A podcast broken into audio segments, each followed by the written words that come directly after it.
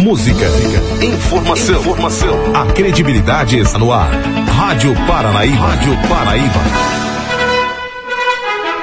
Está no ar. O Panorama da Notícia. Um relato dos últimos acontecimentos nacionais e internacionais. Uma narrativa da história, da qual você faz parte. 10 e 31 Olá, Rio Paranaíba, olá, Alto Paranaíba. Hoje, quinta-feira, 24 de outubro de 2019, está começando mais uma edição do Panorama da Notícia, o seu Diário de Notícias da Manhã. Eu sou Gilberto Martins, junto com Raquel Marim. Bom dia. Bom dia, Gilberto Martins. Bom dia, ouvintes da Paranaíba FM. Você pode ouvir o Panorama da Notícia em mais de 15 cidades do Alto Paranaíba e também através das plataformas digitais. O dia hoje amanheceu aberto em Rio Paranaíba e nesse momento registramos média de 22 graus de temperatura. Estamos na primavera brasileira. O nosso compromisso é com a informação séria e imparcial. É o jornalismo da Rádio Paranaíba colocando seu espaço a serviço da comunidade nesse país chamado Brasil. Mais um dia está começando, é mais uma oportunidade de sermos ainda mais felizes. Você está na Rádio Paranaíba, a rádio que é a sua voz. Bom dia. E confira agora no Panorama da Notícia os principais destaques. Nesta edição do Panorama da Notícia, você vai saber que. Sexta caminhada Passos que Salvam será realizada no próximo mês em Rio Paranaíba. Kits já estão à venda. Forró da Pai de Rio Paranaíba acontece no próximo sábado com a presença do Trio Astral. Juiz da comarca de Presidente Olegário manda retirar postagens contra prefeito de Lagamar do Facebook. Aluna tem que ser internada após engolir tampa de lapiseira e coordenador da UPA de Patos de Minas faz alerta. O homem é preso com dezenas de pinos de cocaína, dinheiro e carro em São Gotardo. Tudo isso e muito mais a partir de agora no Panorama da Notícia. 10 e 33 Confira agora no Panorama da Notícia a principal informação desta manhã. Acontece no próximo dia 24 de novembro em todo o Brasil mais uma caminhada Passos que Salvam, que busca conscientizar toda a população sobre o diagnóstico precoce do câncer infanto-juvenil. Em Rio Paranaíba, o evento já tem uma programação definida e a organização, a organização, melhor dizendo, conta com a participação de toda a população.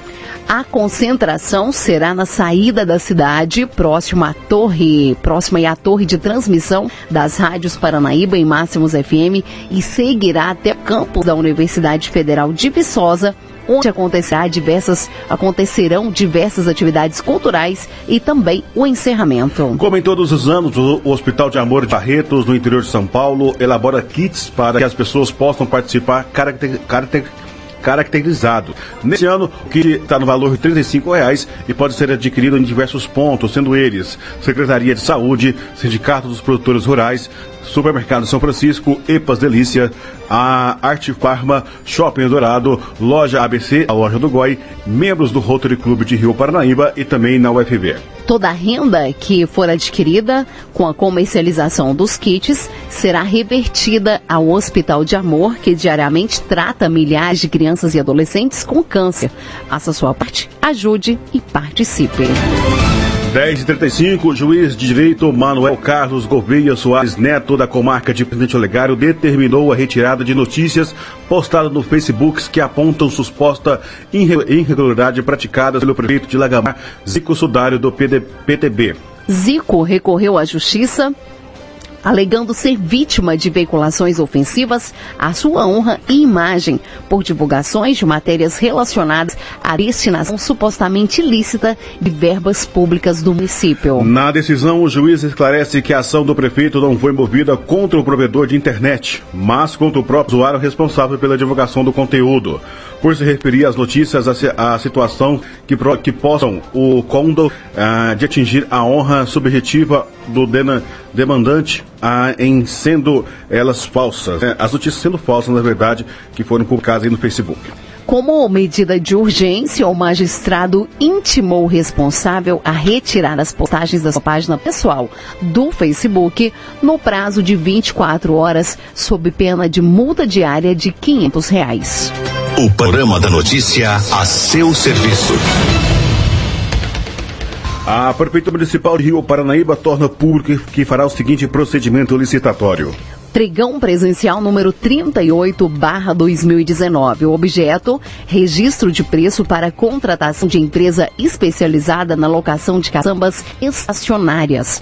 A abertura é dia 4 de novembro, às 13 horas. Outras informações podem ser obtidas através do e-mail licitaçãorioparanaíba.com.gmail.com. Agora, 10 horas 36 minutos. Julgamento sobre prisão após condenação em segunda instância será retomado aí no Supremo. As informações com Gabriele Speziale, direto de Brasília. O julgamento no Supremo Tribunal Federal para decidir sobre a validade ou não da prisão após condenação em segunda instância será retomado às duas horas da tarde. O placar está em 3 a 1 a favor da prisão em segunda instância. E votou de forma contrária, até agora, apenas o ministro relator Marco Aurélio Melo, que defendeu que a prisão só possa ocorrer após o transitado em julgado foram a favor da prisão em segunda instância os ministros Alexandre de Moraes, que foi quem abriu divergência, Edson Fachin e também Luiz Roberto Barroso. Sete ministros ainda terão que votar e diante da importância do tema, que deve atingir diretamente cerca de 5 mil presos em todo o país, incluindo o ex-presidente Luiz Inácio Lula da Silva. Os votos estão sendo longos e detalhados. Por isso, a expectativa é de que o julgamento avance nesta quinta-feira, mas só seja concluído na semana que vem. E a decisão tomada pela mais alta corte do país vai valer para todas as instâncias do Poder Judiciário e será vinculante, ou seja, de cumprimento obrigatório. Lembrando que os ministros julgam três ações declaratórias de constitucionalidade que foram apresentadas pela Ordem dos Advogados do Brasil, pelo PCdoB e também pelo Patriota. E na semana passada, quando o STF iniciou o debate sobre o tema, o presidente da corte, ministro Dias Toffoli, afirmou que as ações e o julgamento não se referem a nenhuma situação em particular. De Brasília, Gabriela Speziale. Vamos saber como está o tempo. 10 e 39 meteorologista explica a falta de chuva em outubro. A reportagem é de João Pipiloli. Segundo o Instituto Nacional de Meteorologia, a média climatológica de chuva para outubro é de 104,7 milímetros.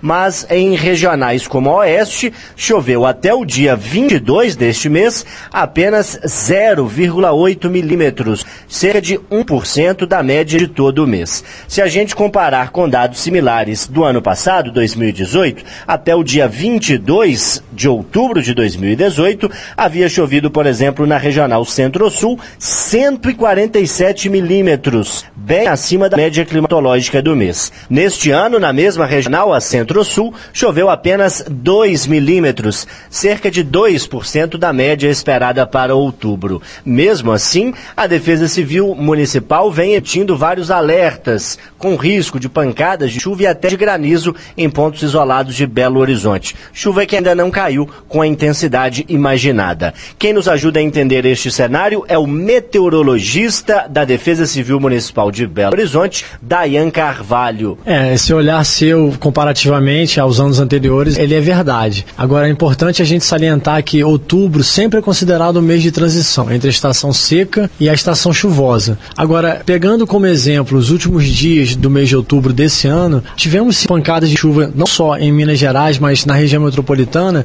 que ocasionaram como consequência alguns pontos de inundação em contagem a gente teve ocorrência de granizo na divisa aqui da Serra do Curral com Nova Lima. Então, o que acontece com esses sistemas que avançam e que provocam pancadas isoladas, eles não têm ainda aquela energia, aquela configuração na atmosfera para configurar com energia uma pancada generalizada em todas as regionais. Modelos de clima dos centros de previsão estavam colocando como uma média de isso do período chuvoso a partir do dia 15. A gente realmente está tendo chuvas isoladas. Agora, em BH, especificamente dentro do nosso município, elas não ocorreram. Os os alertas emitidos preventivamente pela Defesa Civil Municipal, eles têm esse olhar mesmo de dar um caráter de prevenção. Agora, olhando as nove regionais, eu concordo com você.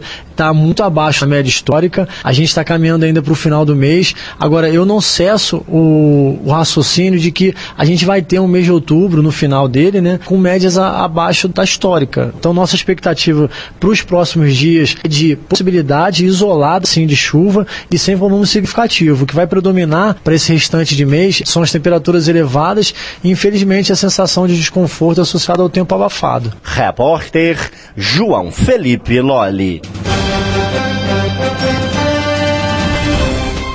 Suspeitos de roubo de carga e lavagem de dinheiro são soltos. A repórter Priscila Mendes traz os detalhes para nós. Por causa de uma liminar da Justiça de Minas, serão soltos pelo menos 15 dos investigados na Operação Mercúrio, realizada pelo GAECO de Uberlândia, o grupo de combate ao crime organizado ligado ao Ministério Público do Estado. A liminar, publicada ontem, foi concedida ao habeas corpus da defesa dos réus pelo juiz Milton Lívio Salles, convocado temporariamente para assumir o lugar da antiga relatora do processo, a desembargadora Márcia Milanês, da Sexta Câmara do Tribunal de Justiça de Minas Gerais, que havia acatado o pedido de prisão dos acusados. A Operação Mercúrio foi desencadeada em agosto deste ano em 10 estados do país, dentre eles Minas Gerais, para combater uma quadrilha especializada em roubo e receptação de caminhões e cargas, agiotagem, além de lavagem de dinheiro. Na ocasião, os líderes da organização teriam movimentado pelo menos 40 milhões de reais. O Ministério Público Estadual realizou o bloqueio desse valor, além da apreensão de cerca de 200 veículos. Na decisão, o juiz considerou que foram utilizados argumentos genéricos e similares para decretar a prisão preventiva para todos os acusados, sem detalhar o crime cometido por cada um deles, para que justificasse então a necessidade de prisão dos alvos. O magistrado teria argumentado ainda que solicitou ao juiz da quarta vara criminal da comarca de Uberlândia, Paulo Roberto Caixeta, informações e as provas que embasaram a decisão dele das prisões na primeira instância, mas as provas foram enviadas. Com isso, o juiz Newton Lívio Salles determinou que fosse expedido um ofício para a Corregedoria de Justiça em relação à conduta do colega. A decisão liminar também critica os acordos de colaboração premiada firmados pelo Ministério Público do Estado, que instituiu multas milionárias, as quais deveriam ser quitadas antes de uma eventual condenação. A Procuradoria de Justiça ainda será ouvida e a liminar deverá ser apresentada nos próximos 20 dias aos outros membros da turma julgadora da Sexta Câmara Criminal, que podem ou não manter essa decisão. A Itatiaia procurou o Ministério Público, que informou apenas que não foi notificado da decisão e preferiu não comentar. Da mesma forma, o Tribunal de Justiça de Minas Gerais também não se posicionou em relação ao fato. Repórter Priscila Mendes.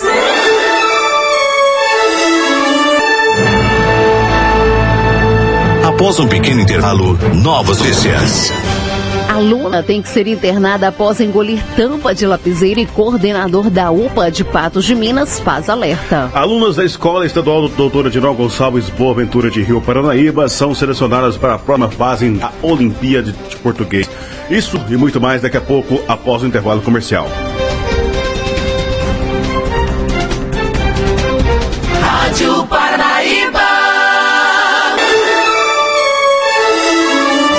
Retomamos para que você saiba o que está sendo notícia hoje. 10h49.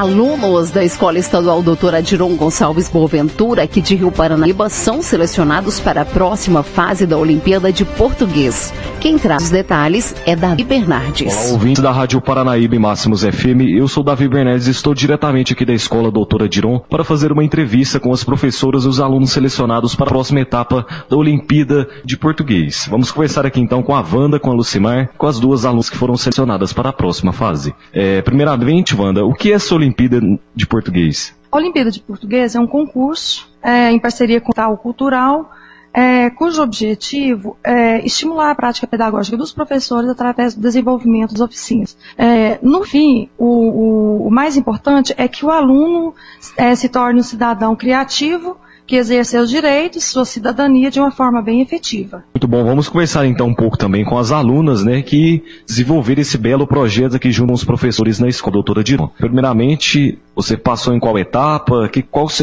suas expectativas sobre essa Olimpíada?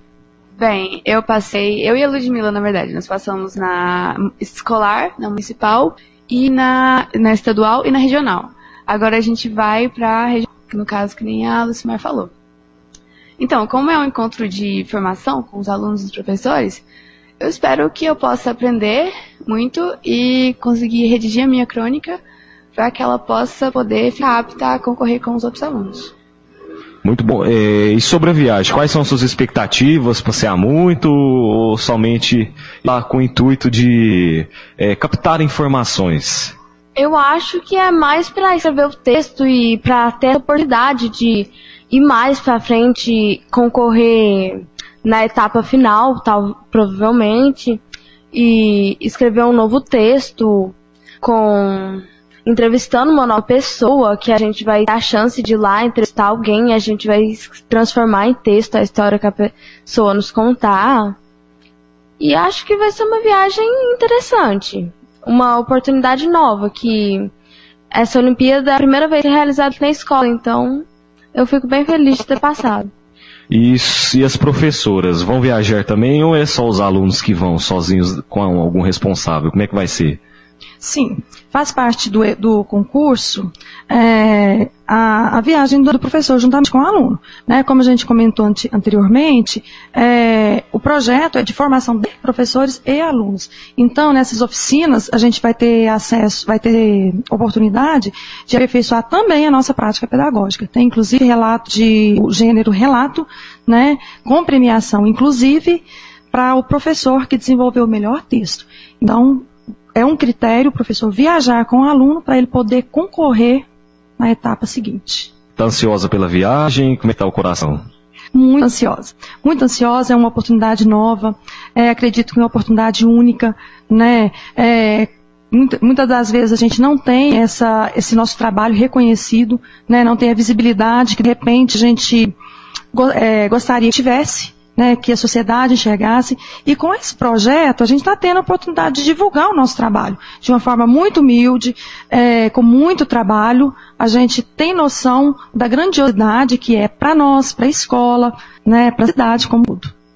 E uma mensagem que vocês poderiam deixar para incentivar os alunos da escola a participar, engajar mais nesse projeto, o que, que vocês acham? Uma mensagem que vocês poderiam deixar para finalizar essa entrevista?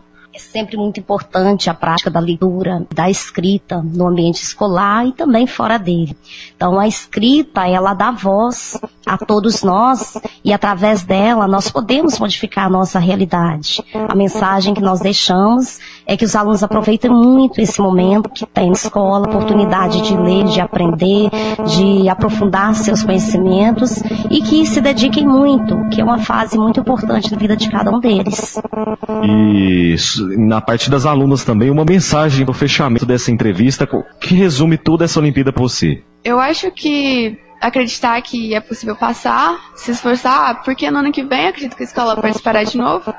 Os alunos tentarem, não só essa Olimpíada, mas várias outras, porque existem outras, para os alunos tentarem conseguir passar, não só passar, mas conseguir um aprendizado em cima desses tipos de projetos. Agora, 10 e 54 uma aluna da Escola Municipal Marluce Martins de Oliveira, no bairro Planalto, em Patos de Minas, teve que ser internada nessa terça-feira, dia 22.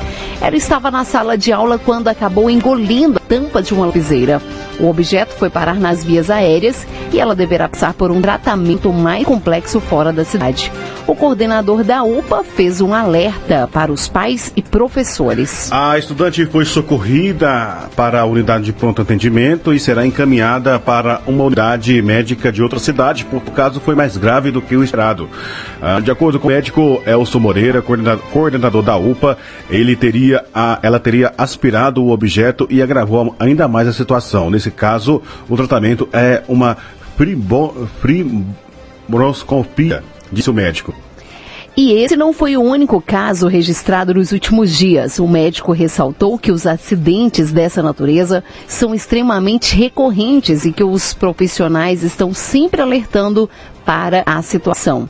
As crianças na fase oral procuram conhecer o mundo pela boca, por isso é comum elas levarem objetos como moedas e tampas de caneta à boca.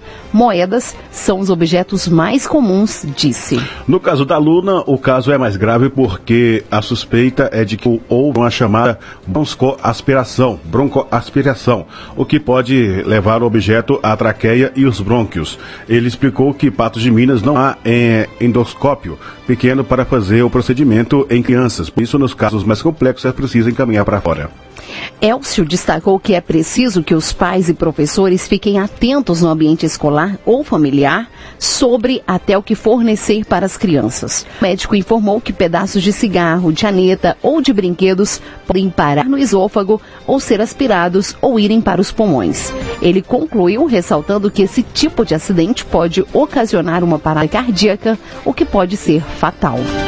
A polícia a serviço da comunidade. 56, a Polícia Militar de Gotardo prendeu na noite dessa terça-feira um casal por tráfico de drogas. Um homem de 45 anos e uma mulher de 24 foram presos com 10 pinos de cocaína, dinheiro e até um carro.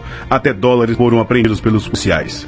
De acordo com as informações da Polícia Militar de São Gotardo, durante patrulhamento preventivo pelo bairro Novo Mundo, a guarnição policial deparou-se com um veículo Fiat Strada estacionado em um lote vago, localizado em um local de baixa luminosidade, e no seu interior estava um casal. Ao ser procedida a abordagem do veículo, foram localizados debaixo do banco do motorista um maço de cigarro e no seu interior oito pinos de cocaína. Diante da situação de, de fragrância, foi dada voz de prisão a, aos autores e na carteira do bolso um homem identificado com, pelas iniciais WGF WG JF, de 45 anos, havia uma quantia de R$ 1.089 em dinheiro. Ele admitiu que o entorpecente de sua propriedade informou que em sua residência havia mais 300 gramas de cocaína. Ao chegar na residência, a máfia dele permitiu a entrada dos militares, sendo localizados os 300 gramas de cocaína dentro de um guarda-roupa do quarto de hóspedes, juntamente com uma balança de precisão 37 pinos com cocaína, três pinos vazios e um invólucro contendo aproximadamente mil pinos vazios para acondicionar a droga. A, a Másia do autor informou que não tem conhecimento do que havia a droga dentro da residência. Fato este confirmado por ele que assumiu ser o único proprietário de todo o mal arrecadado. Os dois foram levados para a delegacia para os demais procedimentos. Ao todo, foram apreendidos 48 pinos de cocaína, sendo 45 cheios e 3 vazios. Aproximadamente 30, gra 30 300 gramas de cocaína condicionadas em um invólucro plástico, aproximadamente mil é, flaconetes vazios, pinos para condicionar cocaína, uma balança de precisão, R$ 1.089 em dinheiro distribuídos em células diversas, 10 dólares canadenses, 1 dólar americano, um smartphone, um automóvel Fiat Estrada é, Advance Flex. O Panorama da Notícia a seu serviço. Agora 10h58 será realizado no próximo sábado no Salão de Eventos Sebastião Vicente de Paulo, o antigo Salão Verde, é mais um forró aí da Pai de Rio Paranaíba. Nesse ano, o evento terá a presença do trio Alto Astral, que subirá ao palco por volta das 22 horas. Os ingressos podem ser adquiridos com os funcionários da Pai. Não deixe de participar. Desde 59, o Triângulo Mineiro é a região com maior número de casos de sarampo em Minas. Matheus Matias traz os, os detalhes direto de Uberlândia. O número de casos confirmados de sarampo em Uberlândia dobrou, conforme o boletim epidemiológico publicado nesta quarta-feira. A cidade é a primeira do estado com mais casos confirmados da doença. São 20 registros, ultrapassando Belo Horizonte, que conta com 18 casos. Em Minas, desde o início do ano foram confirmados 74 casos. São 1.688 notificações em 229 cidades mineiras. O Brasil registrou nos últimos três meses 6.192 casos confirmados de sarampo, segundo o Ministério da Saúde. De Uberlândia, repórter Matheus Malaquias. Você caminhou conosco pelo panorama da notícia. O conhecimento dos fatos faz de você um cidadão ativo. Pontualmente 11 horas. Panorama Notícia, um oferecimento de Semig. E esse foi o Panorama da Notícia, edição de número 61, nessa quinta-feira, 23 de outubro de 2019, com a apresentação de Gilberto Martins e Raquel Marim. Panorama da Notícia é uma produção do Departamento de Jornalismo da Paranaíba FM. Reveja, escute novamente no seu computador e smartphone. O Panorama Notícia é multiplataforma. Além do site, você encontra este programa também disponível no YouTube e também no Spotify.